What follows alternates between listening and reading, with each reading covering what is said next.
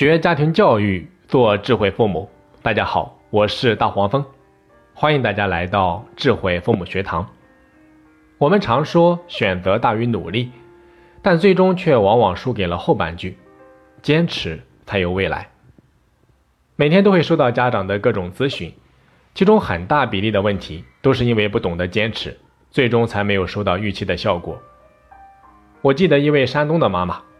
他说自己的孩子已经十二岁了，每天早晨都需要叫他起床，否则就会迟到。我问他说：“你平时都是如何训练孩子这方面的自理能力的？”他说之前听了一些老师的课程，也知道要培养他的自理能力，可是尝试了一段时间之后，发现没有什么效果，而且那段时间孩子经常迟到，每次老师都会向我投诉，于是就放弃了。但是心里面又明白。一直这样下去也不是办法，所以每天都很头痛。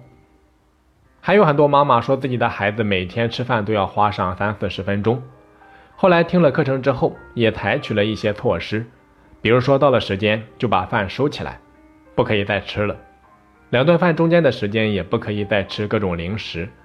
但是后来不是因为老人心疼孩子，各种干预，最后不了了之，就是看到孩子各种哭闹，最后无奈妥协。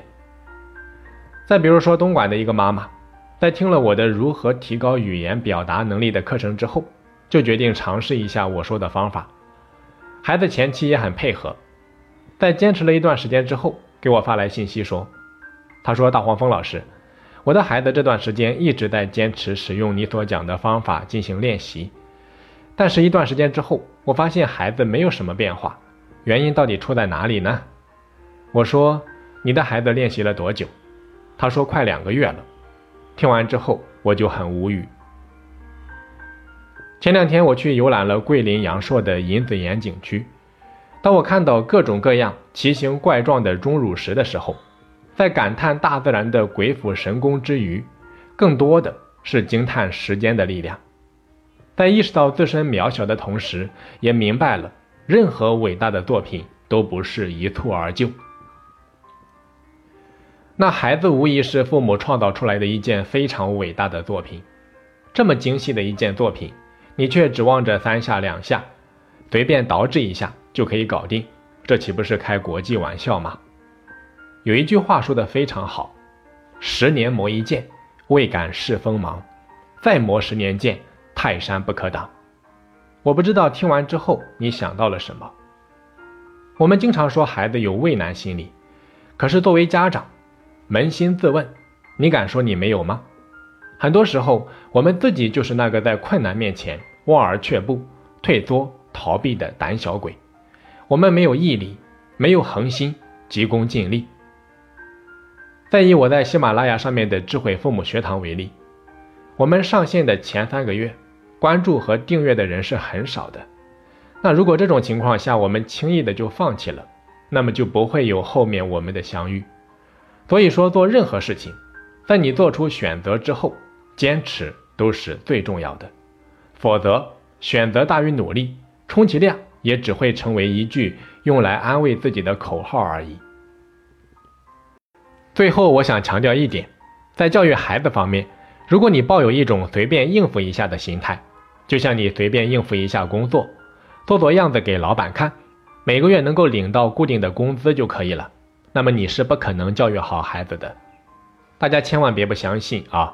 这个世界上真的有很多父母是抱有这种心态的，他们在教育孩子上面处处偷懒，得过且过，没有危机意识，没有长远打算，出了问题才知道临时抱佛脚，这样的父母既可怜又可恨可气。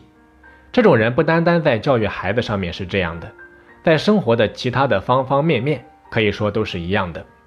所以说，他们既无力照顾好自己，又无力照顾好孩子。我见过很多夫妻，每天在外面忙于各种工作，就连孩子们的一日三餐都是用钱来解决的，动不动就知道给钱。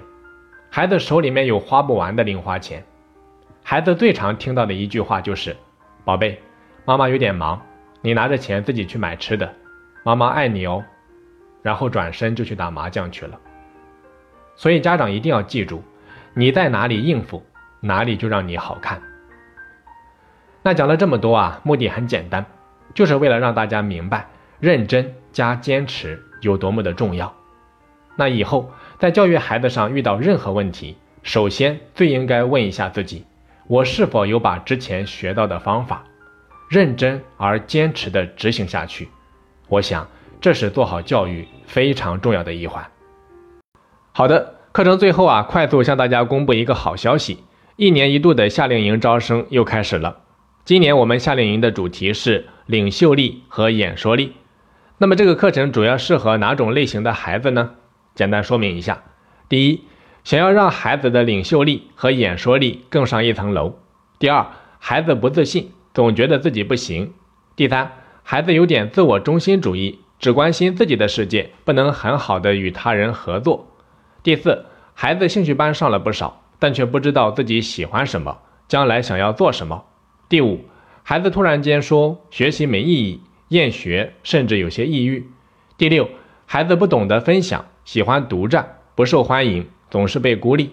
第七，孩子自卑怕生，人前不敢讲话，社交圈子很小，总是喜欢独来独往。第八，孩子不懂感恩，认为父母的付出都是理所应当的。第九，想培养孩子领袖气质和王者风范的。第十。想提升孩子管理和组织指挥能力。第十一，想提升孩子演讲水平和口才魅力的。第十二，想提升孩子沟通协调和吃苦耐劳的。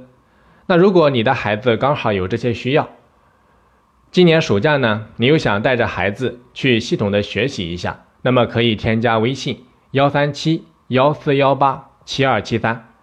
添加微信之后，可以在微信上面进行详细的咨询和了解。好的，本堂课咱们就先讲到这里。我是大黄蜂，下期再见。